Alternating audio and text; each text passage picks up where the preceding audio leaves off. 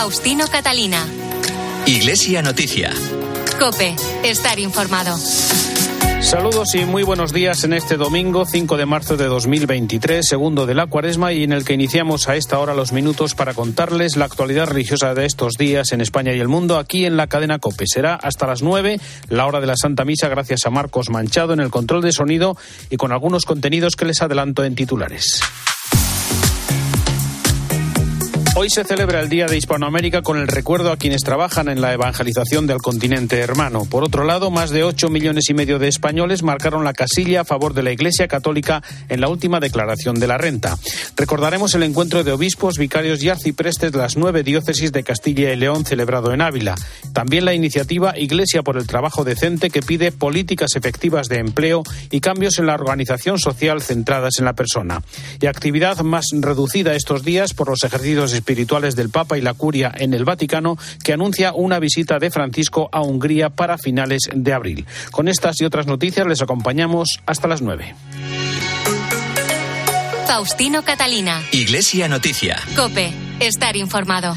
En este segundo domingo de Cuaresma, la Iglesia española celebra el Día de Hispanoamérica, una jornada que recuerda especialmente a los numerosos sacerdotes españoles que se sumaron y se suman a la misión en el continente americano y que este año tiene como lema Hermanos en la Fe, como nos recuerda el secretario de la Comisión Episcopal de Misiones, José María Calderón. Hacer presente a los españoles, a los cristianos españoles, que los países de América son hermanos nuestros, no solamente por la lengua que tenemos en común, sino también y sobre todo por la fe.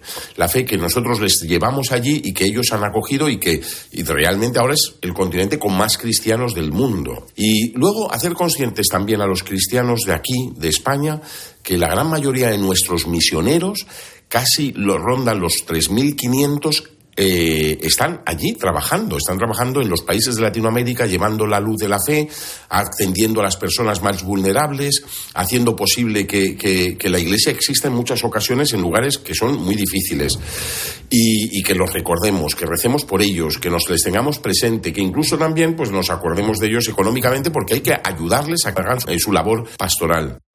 La labor misionera de España en América tiene también otros frutos que benefician a la misión en todo el mundo, también en nuestro país. Es verdad que ahora estamos viendo cada vez más en nuestras diócesis y en nuestras parroquias que hay más sacerdotes que tienen el acento latino, ¿verdad? Y que nos, y que nos hace gracia cuando eso oímos. Pero claro, en muchas diócesis incluso eh, ya estaban teniendo un peso muy fuerte los, los, eh, los sacerdotes que vienen de fuera a ayudar a las diócesis españolas a sobrevivir y a, poder atender a la gente. Con lo cual, nuestra atención de los países de América nos repercute también a nosotros, nos beneficia. Y no solamente España, hay que decir, igual que en África, igual que en Asia, los españoles, hay misioneros españoles. Gracias a la labor de los misioneros españoles en América han surgido muchas vocaciones misioneras que van a África, a los países de Asia y también a las zonas de América que son de misión. Más de ocho millones y medio de españoles marcaron la X de la casilla a favor de la Iglesia Católica en la última declaración de la renta. Supone un 31,2% de las declaraciones individuales y conjuntas presentadas, con lo que la Iglesia recibirá 320 millones de euros, algo más de 37 euros por cada contribuyente. Recordamos las principales cifras de los datos publicados por la Conferencia Episcopal con Nacho de Gamón. Buenos días. Buenos días, Faustino. Año a año crece la confianza en la labor de la Iglesia, como demuestran los datos de la asignación tributaria que has comentado. Crece el apoyo que recibe a través de este sistema de financiación con más de 320 millones de euros, una cifra récord desde que comenzó este método de financiación en 2007.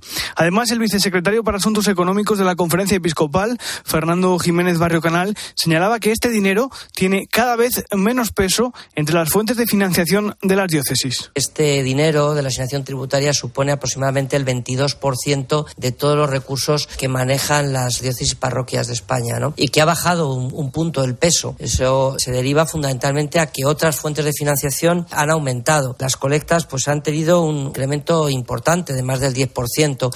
Unos fondos que se destinan sobre todo a sostener la labor social, asistencial y espiritual que la Iglesia realiza, como destacaba el director del Secretariado para el Sostenimiento de la Iglesia, José María.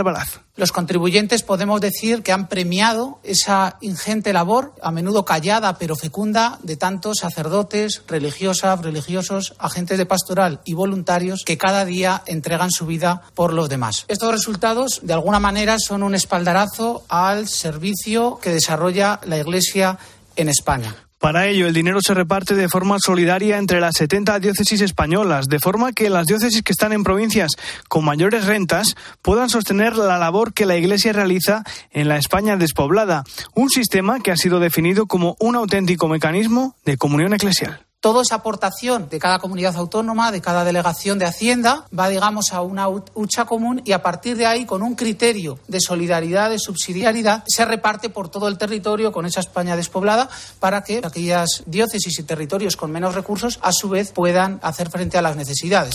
Eso sí, a pesar de todo, una vez más, cuando las dificultades llegan a nuestros hogares, la labor que la Iglesia realiza en los campos social y asistencial se multiplica, aseguraba Jiménez Barrio Canal cuando hay un momento de especial dificultad, también pasó en la crisis de 2008-2009, no es, no es casual. Momentos especialmente duros como los que se han vivido, pues se incrementan las declaraciones. Y por eso, una vez más, por lo que hacemos es darle la enhorabuena y las gracias a los contribuyentes.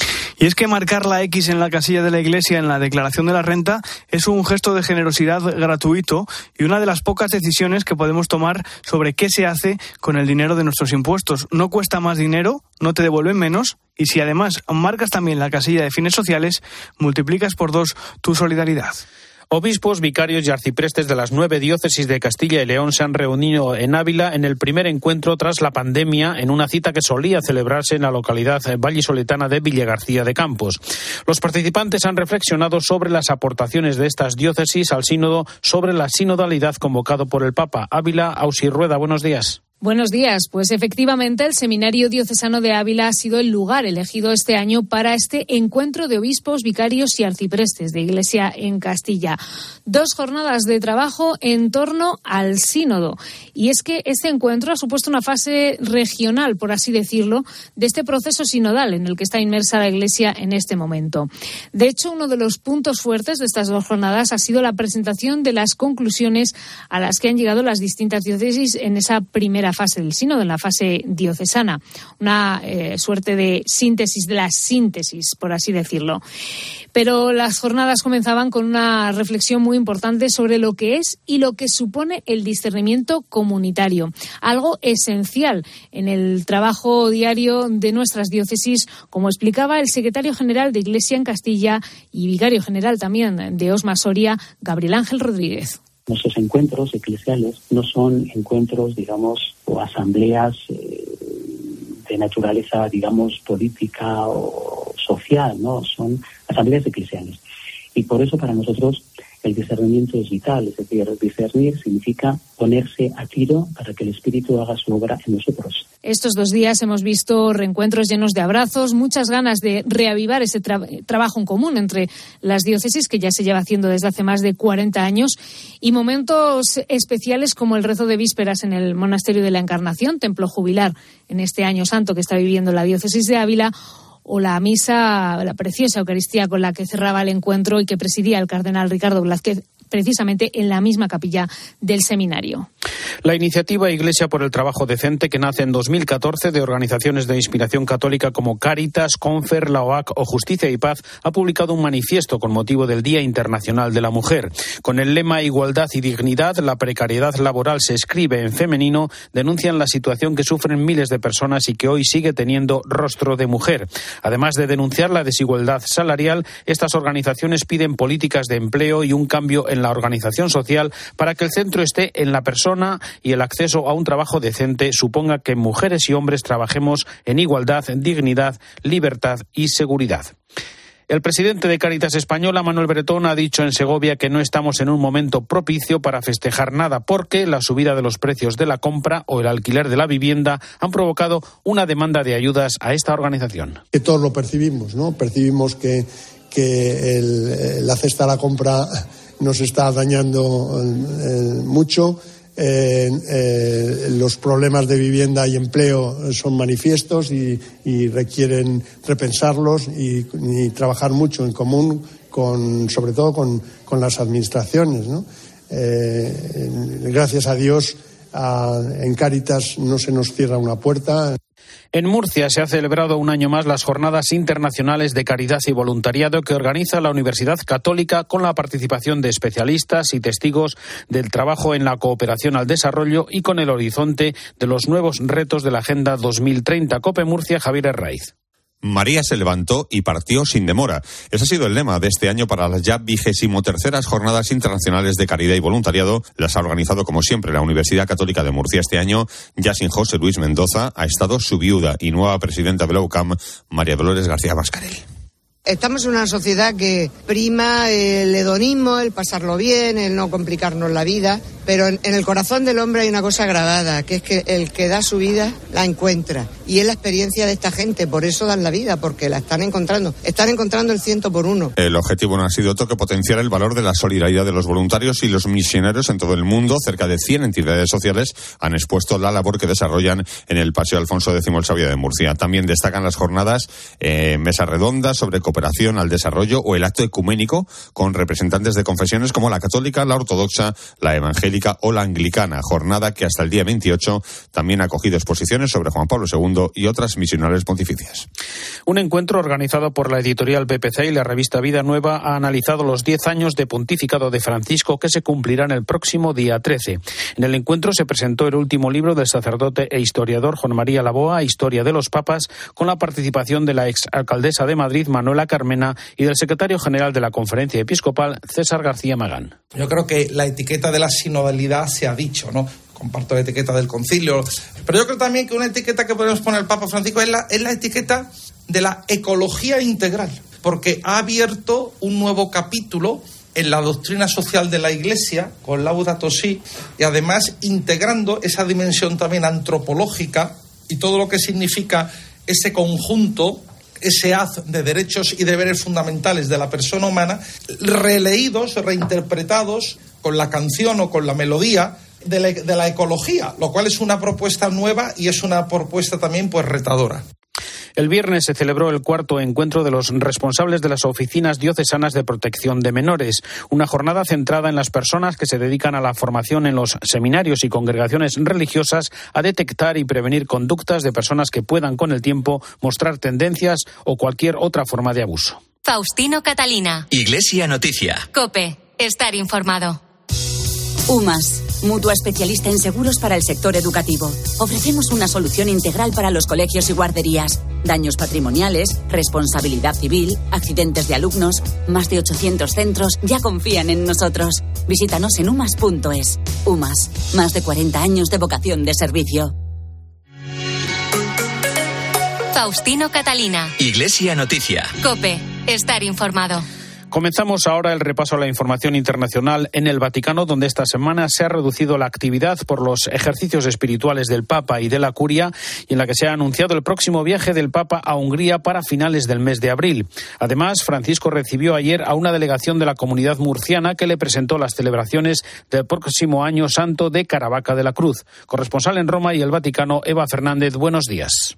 Muy buenos días. El Papa Francisco ha dedicado una de sus primeras citas tras los ejercicios espirituales a conocer de cerca el año jubilar de Caravaca de la Cruz durante una entrañable y larga audiencia con la delegación encabezada por el obispo de la diócesis de Cartagena, José Manuel Lorca Planes, y el presidente de la región de Murcia, Fernando López Miras, en la que estaba presente el alcalde de Caravaca y el hermano mayor de la cofradía.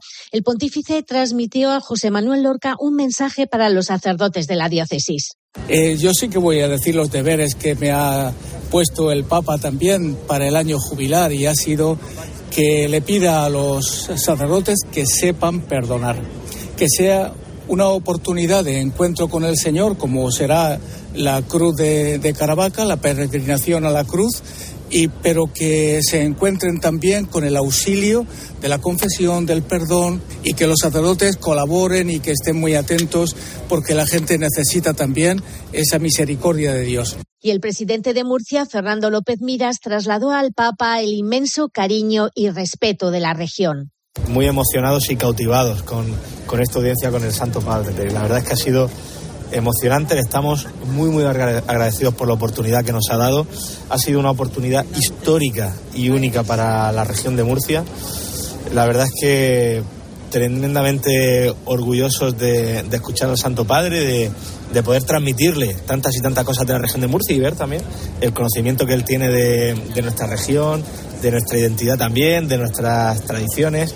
Fernando López Miras ah, también le pudo asegurar su compromiso con la familia, con la defensa de la vida y con continuar salvaguardando la familia como núcleo esencial. No faltaron los habituales regalos, una medalla de la Virgen de la Fuensanta, patrona de Murcia, un cuadro de la Virgen de la Caridad, patrona de Cartagena, y un bordado de Lorca con el escudo papal realizado de la forma tradicional.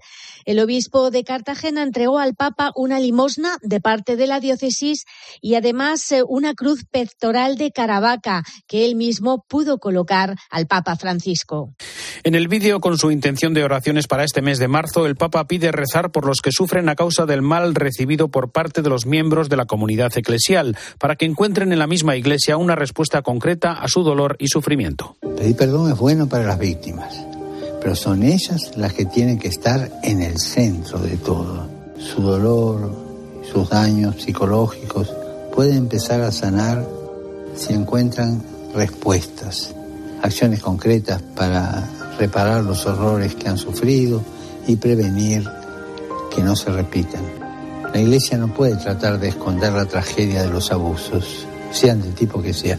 Tampoco cuando los abusos se dan en las familias, en los clubs, en otro tipo de instituciones.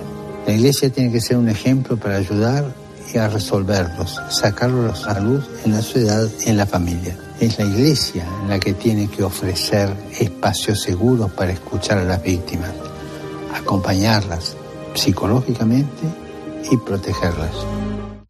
El Papa ha decidido que los altos cargos de la Santa Sede paguen por el alquiler de sus casas para hacer frente a los crecientes compromisos en el servicio a la Iglesia Universal y a los necesitados en tiempos de grave situación económica. Y cerca ya del décimo aniversario de su elección, en Argentina se ha publicado un libro resultado de varias entrevistas con Francisco Eva. Los departamentos de la curia generan muchos gastos, pero no tienen ingresos y esto será siempre así porque la Santa Sede no es una empresa, pero por este motivo, cuando ya no se puede reducir más el gasto sin comprometer la misión, se debe encontrar la forma de aumentar los ingresos. Este nuevo ajuste del cinturón se veía venir porque la curia vaticana lleva años acumulando déficit a pesar de las medidas impuestas para contener los gastos. El documento firmado por el actual ministro de Economía del Vaticano, el español Massimino Caballero, subraya que para hacer frente a los crecientes compromisos del servicio a la Iglesia Universal y a los necesitados, se requiere que todos realicen un sacrificio extraordinario para destinar mayores recursos a la misión de la Santa Sede. Por este motivo, los altos cargos de la curia, que aún después de haber cesado en su cometido continúan utilizando apartamentos de la Santa Sede de forma gratuita deberán pagar un alquiler, una medida que se hace también extensiva a quienes desempeñan cualquier alto cargo en la actualidad. Cuando expiren los contratos vigentes, la renovación de estos apartamentos tendrá en cuenta los nuevos criterios establecidos, un alquiler al precio de mercado. También deberán pagar una cuota mensual quienes se alojen en las residencias que el Vaticano pone a su disposición, como Domus Santa Marta, donde reside el Papa, o la Domus Transportina, junto a la Vía de la Conciliación. Y para que nadie pueda saltarse esta indicación, el Papa Francisco ha establecido que solo él mismo puede autorizar excepciones a esta norma. Por otra parte, en lo que se refiere al libro que has comentado, lleva por título El Pastor. Se ha publicado en Argentina y está escrito por los periodistas Francesca Ambrogetti y Sergio Rubín y es el resultado de distintas conversaciones con el Papa sobre los temas más urgentes de la Iglesia cuando se está a punto de cumplir los diez años de pontificado, desde cuestiones relacionadas con la migración como la defensa de la vida, el impacto de las reformas de la curia romana, la crisis de los abusos a menores, el matrimonio y la familia y el genio femenino, entre muchos otros temas. El camino sinodal de la Iglesia alemana ha centrado los trabajos de la Asamblea Plenaria de su conferencia episcopal celebrada esta semana. Corresponsal en Berlín, Rosalía Sánchez. Esta asamblea de primavera empezó con una amonestación del nuncio Nicolai Eterovic que reafirmó el no de Roma al Consejo Sinodal, el nuevo organismo que saldrá la próxima semana del camino sinodal alemán. El presidente de la Conferencia Episcopal Alemana, el obispo de Limburg, Georg Betzing, respondió buscando un diálogo más intenso con el Vaticano, que en su opinión solo podrá tener lugar si se escucha allí a los laicos, dijo. Los obispos alemanes apoyaron el derecho de autodefensa de Ucrania, los envíos de armamento, reivindicaron el derecho a proteger a los más vulnerables ante las leyes de eutanasia, pero las diferencias con Roma se impusieron en la agenda. Betzing criticó incluso abiertamente y en público al Papa Francisco por el caso del cardenal de Colonia, René María Volki, acusado de errores de comunicación en casos de abusos que presentó su dimisión y lleva más de un año sin ser aceptada. Aquí estoy perdido, no tengo palabras. ¿Sabe realmente el Papa lo que desencadena una no decisión? Es tan sencillo como decir sí o no. Y no hacer nada, esta gran falta de claridad, va en gran detrimento. A título personal, Betzing ha deseado avances en la ordenación de mujeres y en la bendición de parejas homosexuales, pero ha reconocido que no todos los textos obtendrán el voto del camino sinodal y que hay un grupo de obispos alemanes que no consideran que sus demandas respondan al problema de los abusos en el seno de la Iglesia. También sobre esta asamblea es el momento para el comentario de nuestro colaborador en Roma, Antonio Pelayo. Buenos días. Buenos días. Los amantes de dramatizar las situaciones que son cada vez más afirman que entre la Santa Sede y el episcopado alemán, las espadas siguen cada vez más en alto y algunos incluso se atreven a vaticinar un cisma inminente. Se trata, desde luego, de una valoración excesiva de unas diferencias de punto de vista que en estos momentos no coinciden, pero que nadie, por una y otra parte, está dispuesto a llevar a sus extremos. El jueves finalizó en la ciudad de Dresden la asamblea de primavera de la Conferencia Episcopal Alemana. En su discurso de apertura, el nuncio Nicola Eterovis dejó bien claro que Roma no permitirá la creación de los llamados consejos sinodales, un órgano conjunto de laicos y clérigos que gobernaría la diócesis y, por otra parte, cerró tajantemente la posibilidad de la ordenación sacerdotal de mujeres. El presidente del episcopado germano, el obispo Georg Benzin, insistió en rechazar la catolicidad como una imagen fija y solicitó considerarla como un movimiento de búsqueda común, anunciando que el camino sinodal ya en la recta final proseguirá su marcha sin dejar de buscar un acuerdo que acerque las posiciones. En todo caso, sentenció, los que hablan de división se equivocan porque nadie la quiere. Del 9 al 11 de marzo volverá a reunirse en Frankfurt la Asamblea del Camino Sinodal Alemán. Se verá entonces hasta qué punto las posturas son inconciliables o si es posible un acercamiento. En todo caso, hay que considerar irrealizable la hipótesis cismática. En los tiempos posconciliares, la Iglesia holandesa también vivió un muy agitado periodo reformador con la publicación de su discutido catecismo y al final prevaleció el buen sentido, es decir, el sentido de que la Iglesia o vive su unidad o está destinada a desaparecer.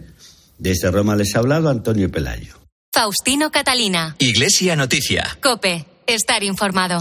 Actualidad en España, la Basílica de la Sagrada Familia de Barcelona recibió durante 2022 cerca de 4 millones de visitantes y las obras no tienen fecha de terminación por la situación internacional y el encarecimiento de las obras Cope Barcelona y Kermons. La Sagrada Familia recupera su normalidad ya que el pasado 2022 acogió a 3,7 millones de visitantes. Después de pandemia es el primer año que la Basílica se ha mantenido abierta en su totalidad. Tras la incorporación de las dos torres del Buey y el León del pasado año, ahora las expectativas están ligadas al encarecimiento de los materiales. Eso sí, encaran el proyecto con muchos ánimos y como ha expresado Esteve Camps, presidente de la Junta Constructora del Templo, no han perdido la ilusión. Que en el año del centenario de la muerte de Antonio Gaudí podamos disponer de la Torre de Jesucristo terminada. Los colores de las vidrieras vuelven a maravillar a los visitantes habituales, pero con pequeños cambios. Uno de los mercados más importantes, el asiático, todavía se resiste a volver. El director general, Xavier Martínez, ha indicado, pero el aumento de los visitantes americanos y españoles. Que si bien estamos muy satisfechos con el número de visitantes a la Sagrada Familia, está lejos de las cifras del año 2019. Respecto si los visitantes del Estado español o norteamericanos han llegado a compensar el asiático, decimos que no. Además, la basílica ha sido un faro para el contexto bélico en Europa. Durante todo el año se han realizado actividades para integrar a los refugiados ucranianos. Talleres con los niños y niñas de Ucrania que han venido a inmigrar a Barcelona y que han sido acogidos en nuestra ciudad y han podido vivir una experiencia conjunta que yo creo que les ayuda a esa integración dentro de la ciudad. La Junta Constructora ha garantizado que a finales de año podremos ver las dos torres restantes coronando la cúspide de la basílica. En cuanto al final de las obras, quizá no conocemos la fecha, pero tenemos un seguro para este 2023, seguir construyendo el sueño de Antoni Gaudí. Con el comienzo de la cuaresma, Madrid ha recuperado la normalidad en la devoción al Cristo de Medina Celi en el primer viernes de marzo con besapiés incluido Belén Ibáñez. A las 12 de la noche se abrían las puertas de la basílica para que los fieles de toda España se acercaran a venerar la imagen de Jesús de Medina Celi este año, además retomando el besapiés.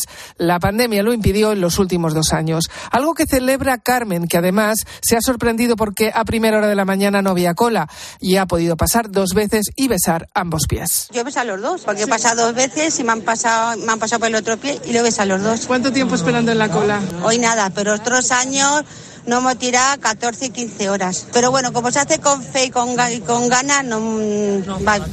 Constante pasar de fieles, las misas a cada hora con la basílica llena, pero ya no se han visto esas enormes colas de antaño. Como dice Begoña, se nota el cambio de generación. Se nota mucho la falta de las personas mayores que son las que atraían a la gente joven. Salud y paz son las principales peticiones. Uy, ante todo, ante todo eso, salud y paz. A dar gracias, yo a dar gracias porque mi familia somos unos afortunados. Y luego lo que personalmente cada uno lleve en su corazón. Como cada año, la familia real, la presidenta de la comunidad y el alcalde de Madrid han pasado a venerar la imagen. Y nos vamos hasta Navarra, donde también la tradicional celebración de las Javieradas vuelve a la normalidad. Cope Pamplona, Esther García. Buenos días. A esta hora miles de personas caminan hacia la cuna de San Francisco Javier, patrón de las misiones. En estos momentos comienza el Vía Crucis desde Sangüesa para llegar a las 10 al castillo, donde en la esplanada se celebrará la Santa Misa de esta primera Javierada. El arzobispado de Pamplona nos ha convocado a este peregrinaje bajo el lema Javier, encuentros que dan vida. Óscar Azcona es el director de las Javieradas. Javier permite una multiplicidad de encuentros interpersonales que nos hacen sentir vivos y que nos llenan de vida. Encuentro entre fieles cristianos, entre pueblos, entre familias y entre amigos. Todos ellos nos ofrecen una participación en la vida, la vida con mayúsculas, que es la que Dios nos ha dado. Las Javieradas de este año tienen una relevancia especial y es que termina el año jubilar que el Papa Francisco ha concedido al Arzobispado de Pamplona con motivo del cuarto centenario de la canonización de San Francisco Javier. La segunda Javierada se celebrará el próximo sábado y la misa de acogida al peregrino será a las 5 de la tarde. Y este año se cumplen 600 años de la muerte del Papa Luna y se han programado diversos actos en su localidad natal, Illueca, Cope, Zaragoza. Enrique Pérez, buenos días. Buenos días, así es. La localidad zaragozana de Illueca se prepara para celebrar con una amplio programa de actividades el sexto centenario del fallecimiento de su vecino más ilustre, el Papa Luna, nacido en esta localidad en 1328. En los próximos meses se va a celebrar una exposición itinerante que visitará varias ciudades. También se va a presentar un sello conmemorativo el próximo 11 de marzo. En abril se publicará el libro Benedicto XIII, el Papa Templario que luchó contra Roma. Y el 23 de mayo se va a celebrar una misa conmemorativa coincidiendo con la fecha de su fallecimiento. Actividades con las que se pretende reivindicar y poner en valor la figura del Papa Luna, como explicaba en COPE el alcalde de Illueca, Ignacio Herrero. Es un gran orgullo el tener un personaje tan influyente internacionalmente en su época, un personaje polifacético, eh, amante impulsador del arte, eh, fundador de universidades. La verdad que fue un personaje que es un gran desconocido para, para el resto de Aragón y el resto de, de España y que queremos un poco reivindicar su figura. En julio se celebrará una escuela de verano en el Castillo Palacio del Papa Luna, donde también tendrán lugar visitas teatralizadas. Hasta aquí el informativo Iglesia Noticia, programa 1818 en este domingo 5 de marzo de 2023, segundo de cuaresma. Volvemos dentro de siete días. Un saludo de Faustino Catalina.